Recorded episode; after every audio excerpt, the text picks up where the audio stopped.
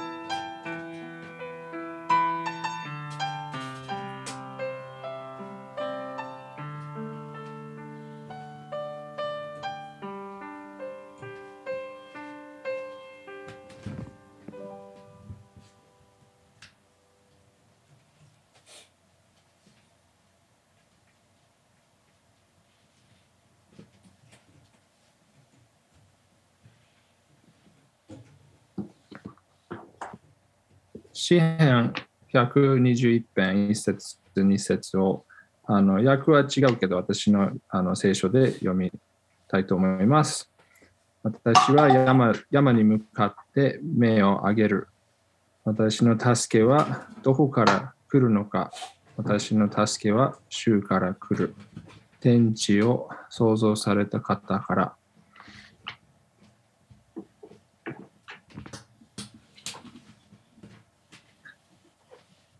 で1曲目のあ賛美を一緒に歌いたいと思います。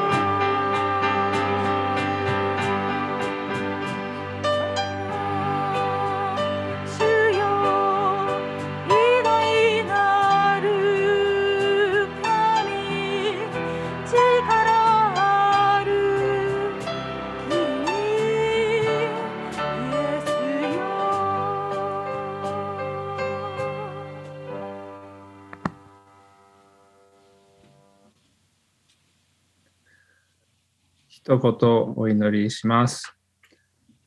愛する天のお父様、今日、合同で安住のファミリーチャペルと松本の豊かに命キリスト教会が合同で一緒にああなたのことを覚えて、あなたのことを考えて祈ること、そして賛美できることを本当に感謝します。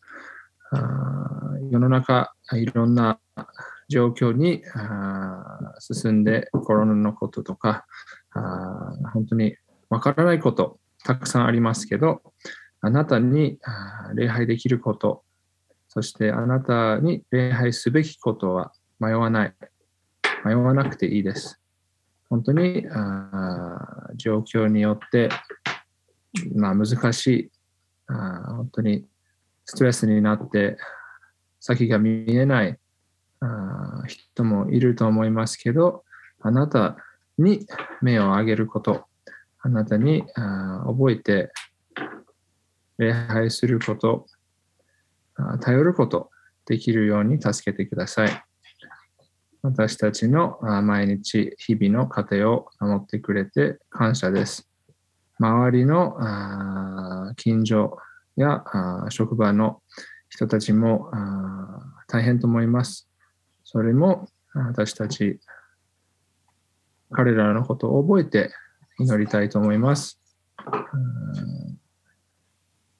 助けを求めている人はいっぱい周りにいると思いますけど、私たち、自分自身、どこまで助けられるか、本当に試されていると思います。私たちの力でできない永遠の命、私たちの魂を救うことはあなたしかできない。それを覚えて、毎週、今週もそれを私たちに気づかせてください。そして励ましてください。この礼拝の時間、本当にわずかの時わずかの時間ですけど、私たちの心をあなたに向けて、あなたにあ私たちの心を開けて、そしてああなたの、あなたから来る平安を求めます。助けてください。この礼拝の時間、そしてこれからメッセージの時間もあ届いて、あなたから来る何が語りたいかをあー聖霊によって働いてください。この祈りを主イエス・キリストの名前によってお祈りします。アメン。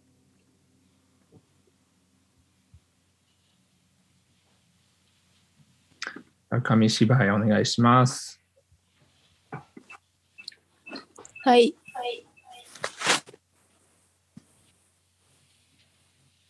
ライオンから助けられて。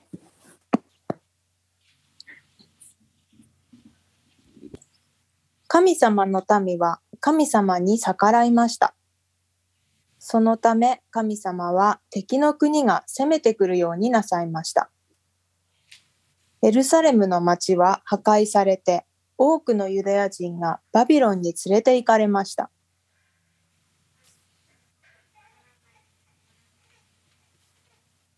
ダニエルはバビロンに連れ去られたユダヤ人の一人でした。ダニエルは神様を信じていて、一日三回お祈りをしていました。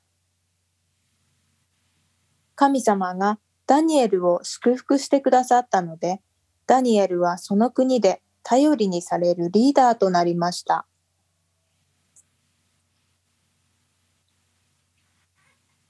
そんなダニエルに焼き餅を焼く人たちがいました。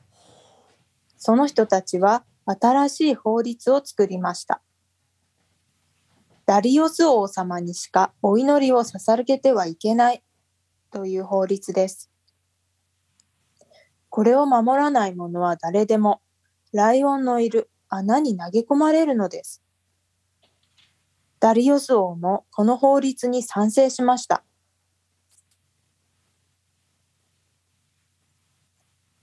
ダニエルはそれでも神様にお祈りを続けて捕まってしまいました。ダリオス王は悲しみました。ダニエルを気に入っていたからです。王様は自分が騙されたことに気づきましたが、法律を変えることは王様にでもできませんでした。ダニエルはライオンの穴に投げ込まれてしまいました。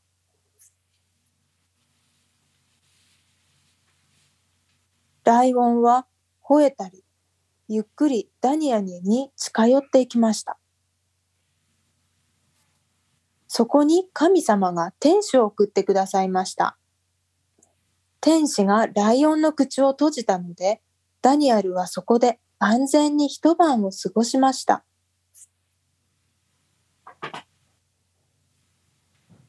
朝になってダリオス王はダニエルが心配で見に行きました。ダニエルは言いました。神様が天使を送って私を助けてくださいました。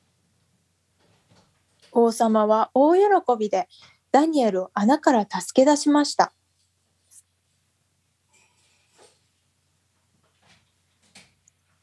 ダリオス王はダニエルの敵、ダニエルのダニエルの敵たちを穴に投げ込みました。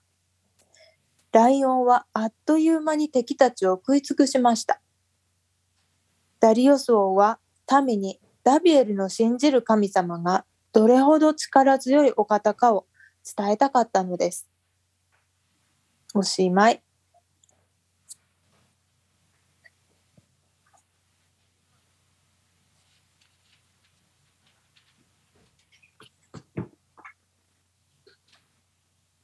あの購読文ですけど、あのま、まず松本の方にいる宮下姉妹、読んでいただけますか？マイクを使って。はい、お読みします。コリント人への手紙第1、1章18節から21節十字架の言葉は滅びに至る人々には愚かであっても、救いを受ける私たちには神の力です。これはこう書いてあるからです。私は知恵ある者の知恵を滅ぼし、賢い者の賢さを虚しくする。知者はどこにいるのですか？学者はどこにいるのですか？この世の議論家はどこにいるのですか？神はこの世の知恵を愚かなものにされたではありませんか？事実この世が自分の知恵によって神を知ることがないのは神の知恵によるのです。それゆえ神は御心によって宣教の言葉の愚かさを通して信じる者を救おうと定められたのですありがとうございます。あのメッセージをあの聞く前にあ黙祷の時間を持ちたいと思います。窓の近くの方をぜひ換気もお願いします。しばらくの間、あ黙祷の時間です。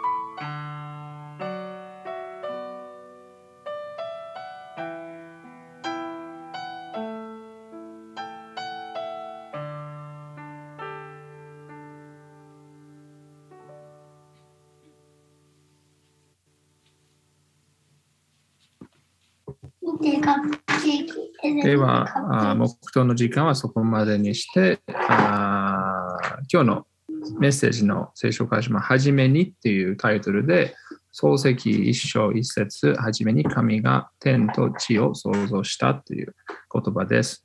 あこれよりクリスさんのメッセージをいただきます。お願いします。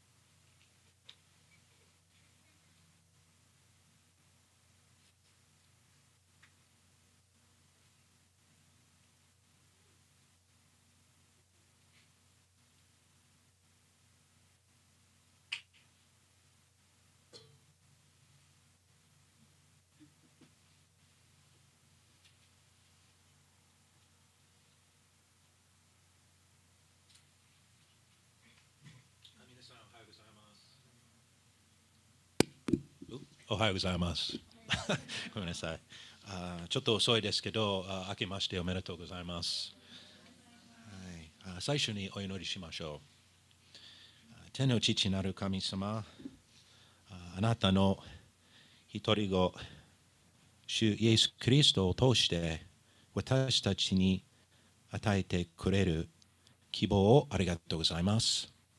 私たちの罪の罰を支払うためにイエス様を送ってくださったことを褒めてたえます。今日あなたの御言葉を学ぶ中で私たちを導いてください。私たちの実際の生活の中であなたの御言葉の真理を活用できるように助けてください。イエス様の皆によってお祈りします。アーメン。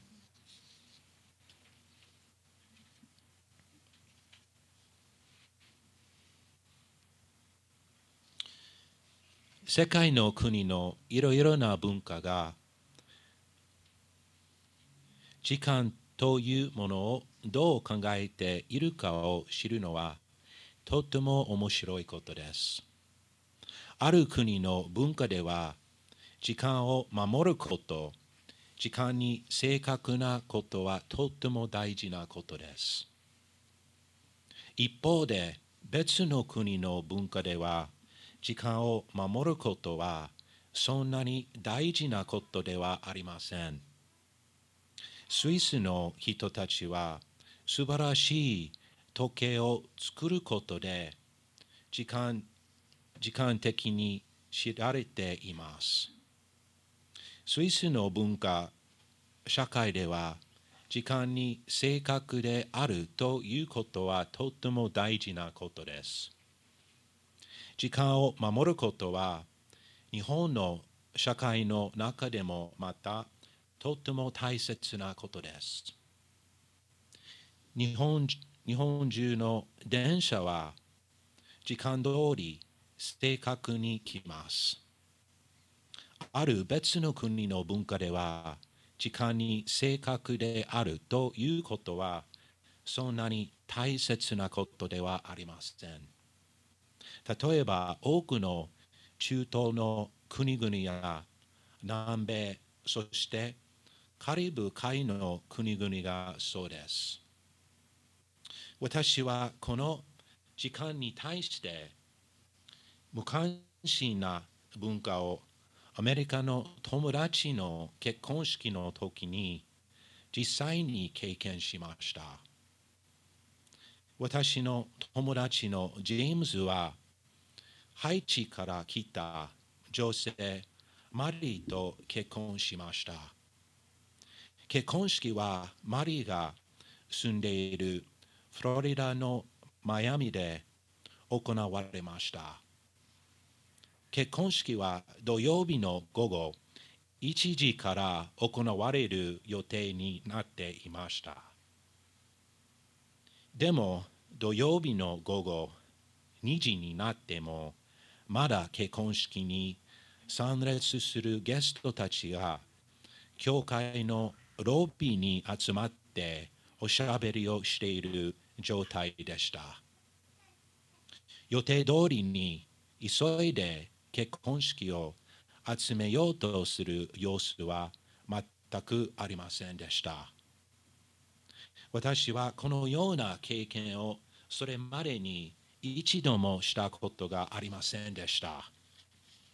ハイチの人たちはスイスや日本や多くのアメリカ人たちよりも時間をとっても大雑把に考えています。今日の聖書箇所では私たちは時間の始めに始まりについてを学んでいきます。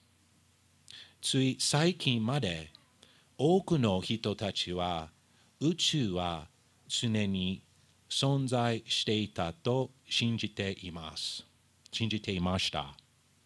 けれども、1920年代に天文学者のエドウィン・ハブルと何人かの科学者たちはものすごく大きな発見をしました。それは宇宙が膨張しているという発見です。このことが発見されてから宇宙には始まりがあったということが科学的な事実として揺るがないものとなってきました。実際にはこの発見は聖書が何千年もの間言ってきたことがただ正しかったということを確証するものでした。私たちの世界には始まりがありありました。創世記一章一節を見てみましょう。そして時間の始まりを作られた創造主の神様について聖書が私たちに何を教えているかを学んでいきましょう。創世記一章一節は神様が私たちの世界とその中のすべてのものを作られたということを要約する言葉です。モーゼは創世記一章の出来事が実際にあった時からこれらの言葉を何千年も後に書きました。神様がイスラエル人たちをエジプトから救出した後の40年間の間にモーゼはおそらく創世記と旧約聖書の最初の5つの書それぞれを書きました。イスラエル人たちは彼らの神様がどんな方かを知る必要がありました。彼らは銃の災いを通して神様がエジプトたちを裁かれて裁かれたという力強い方法を通して神様の偉大さ、凄さを見ました。そしてイスラエル人たちは神様が航海を二つに分けパロとパロの軍勢から彼らを救い出したのを見ました。それから続けて学んでいく創世記一章、二章の創造の記録は神様の凄さをさらに見せてくれます。イスラエルイスラエル人たちは神様の約束の地へ入る準備をしていく中でこれらの言葉に励まされたに違いありません。はじめに神が天と地を創造したすべてのクリスチャンたちはこれが本当だと信じていますがこの言葉がもし本当ならこの説は人類に対してどのような意味を持つのでしょうか？創世記一章一節で言っているようにもし神様がこの世を作られたのならこの世は神様のもの神様に所属するものです。神様が作られた世界の中の私たちに見えるすべてのもの山や川海や星花そして数えきれないほどの他のたくさんのものは神様のものです。神様の作られたもので私たちの目に見えないもの。例えばものすごく遠くにある宇宙の銀河原子原子や分子微生物やばい菌そして風などすべて神様のものです。神様が作られたもののすべては神様の栄光と目的のために作られました。多くの人たちは彼らのことを救った神様がおられるということさえも考えたくありません。もし私たちが作られたものならば、私たちの作り主に対して私たちの生き方をもし開きしなければいけません。これはまさに聖書が教えていることです。創世記一章一節で言っているようにもし神様がこの世を作られたのならば神様は永遠の方です自然界の基本的な法則の一つは命はいつも必ず命から出てくるということです。この法則が正しいと知っているということは地球上のすべての生き物が存在するようになるために生きている命ある存在がすでにいたはずだということになります。創世記一章一節によるとすでにおられた生きている存在とは神様のことです。もし高度な知性のある創造主の存在を信じないのならば、この地球上の生き物の源をどのように説明すればいいでしょうか？もしすべての生き物、命が一つの原始的な生物から進化してきたと信じるならば、その原始的な生物は一体どこから来たのでしょうか？創造主の神なしでは、これらの疑問に対しての適切な答えは見つかりません。誰が神様を救ったのでしょうか創世記一章一節は神様が何者かによって作られた存在ではないということをはっきり表しています。なので神様は永遠の方です。神様には始まりも終わりもありません。ヨハネの目視録22章13節でイエス様は私はアルファでありオメガである。最初であり最後である。初めであり終わりである。と言っています。皆さんは時間を止めたいと思ったり過去に戻りたいと思ったことはありますか？多分皆さんそう思ったことが今までにあるかと思います。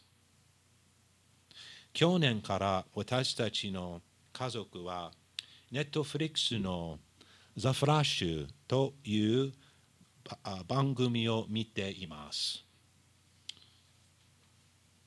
このドラマの中のスーパーヒーローは信じられないスピードで走ることができます。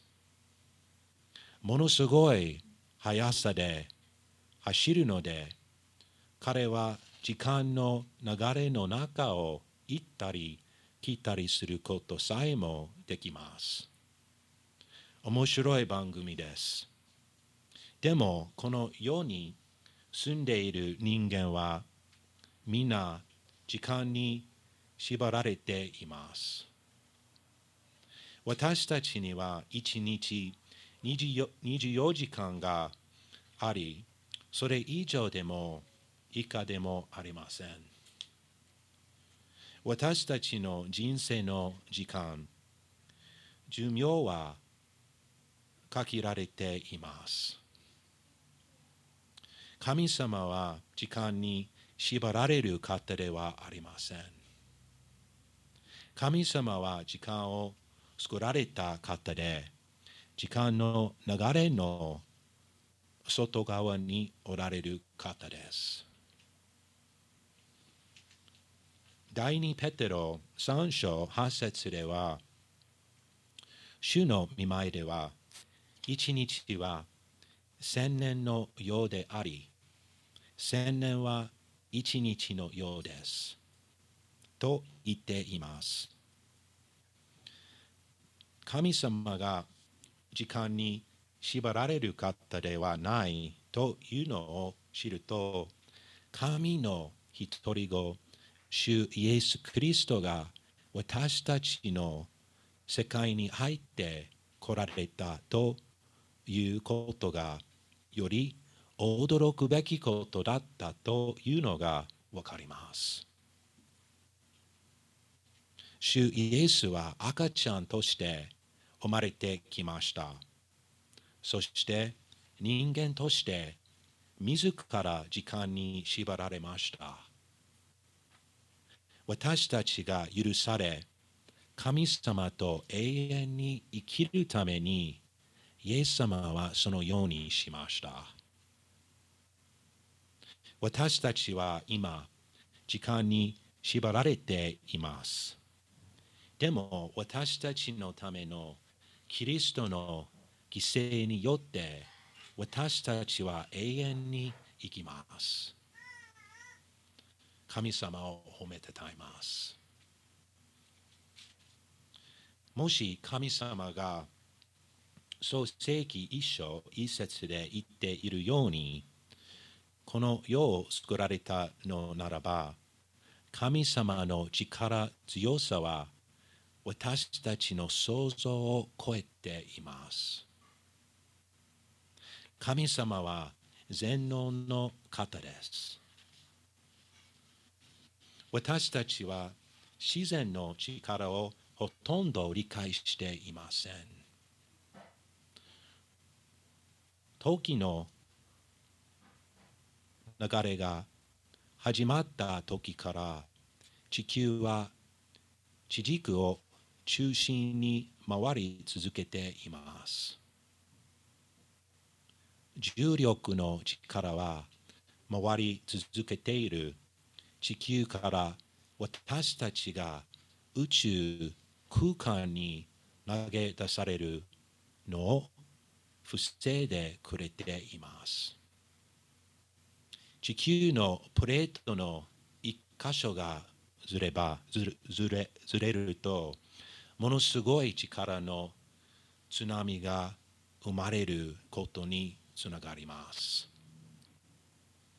この宇宙の中で自然の力を表している数えきれないほどの現象や例があります。そして宇宙はまだまだ広く私たちのいる銀河系の外には数えきれないほどの無数の銀河が存在します。創造主の神様がどれほどもっとすごくてもっと力強強いかを考えてみてください。私たちの頭では神様のものすごい方を理解することは難しいかもしれません。私たちはただひざまずいて神様の素晴らしさを賛美するだけです。もし神様が創世記一章一節で言っているようにこの世を作られたのならば神様の知識と知恵は想像できないほど素晴らしいものです。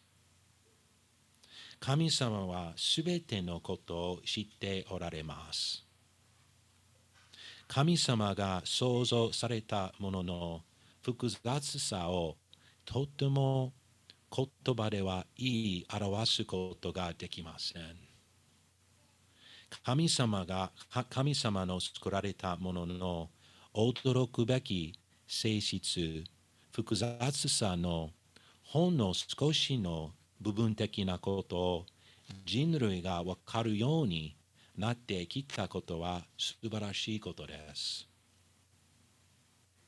神様の作られたものの謎を人類が少しでも理解することができるのは人間が神の形にせて作られたという証拠の一つです。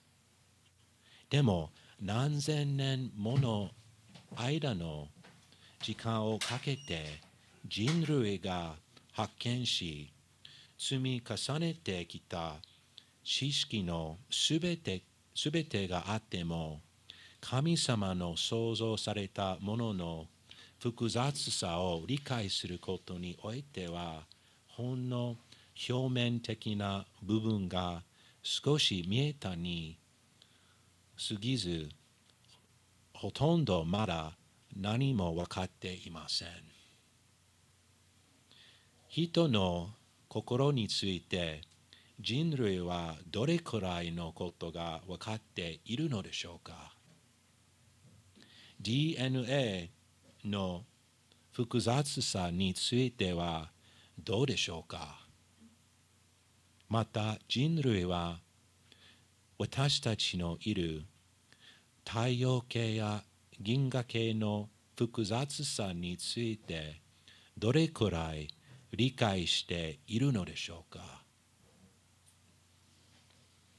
宇宙には私たちのいる銀河系以外に数えきれないほどの無数の銀河が存在しています。呼ぶ記の中で、呼ぶが神様に質問するのをやめた後、今度は神様が呼ぶに質問をしています。その質問の一部分、呼ぶ記38章31節から41節を読んでみましょう。あめぐみ、この聖書箇所を読みます。お願いします。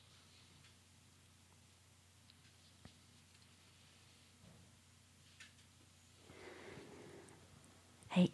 呼ぶ記38章31節から41節。あなたはスバル座の鎖を結びつけることができるか？オリオン座の綱を解くことができるか？あなたは12球をその時々に従って引き出すことができるか？お牛座をその子の星とともに導くことができるか。あなたは天の法令を知っているか。地にその法則を立てることができるか。あなたの声を雲にまで上げ。みなぎる水に。あなたを覆わせることができるか。あなたは稲妻を向こうに行かせ。私たちはここですとあなたに言わせることができるか。誰が心の内に知恵を置いたか。誰が心の奥に悟りを与えたか。誰が知恵を持って雨雲を数えることができるか。誰が天の亀を傾けることができるか。塵が溶け合って塊となり土くれが固く固まる時。あなたは目獅子のために獲物を借り若い獅子の食欲を満たすことができるか。それがホラー穴に伏し茂みの中で待ち伏せしている時に。カラスの子が神に向かって泣き叫び食物がなくてさまよう時カラスに餌を備えるのは誰かありがとうございます神様が作られた被造物についてたくさんのことを私たちが学ぶことができるのは素晴らしいことです。これは私たちの人生の中の喜びの一つです。でもまだ本当にたくさんの私たちの分かっていない理解していないものがあります。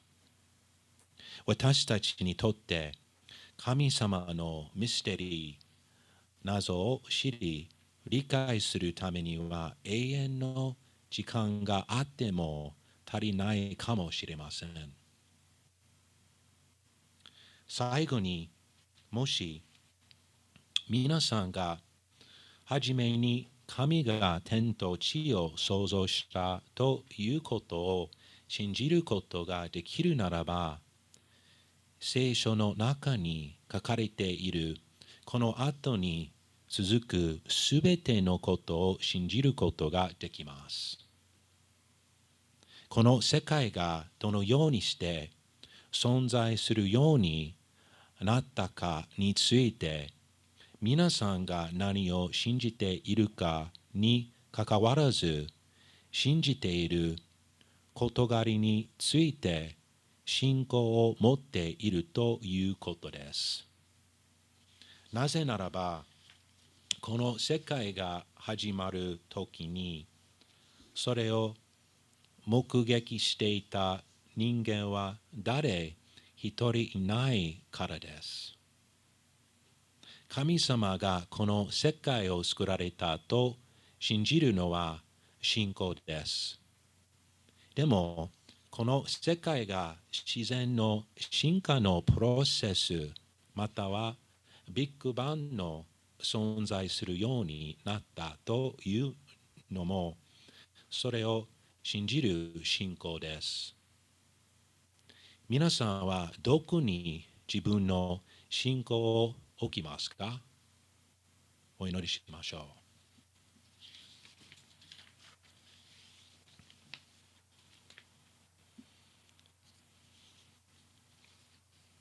天の父なる神様、あなたに栄光をお返しできるように生き方ができるように私たちを助けてください。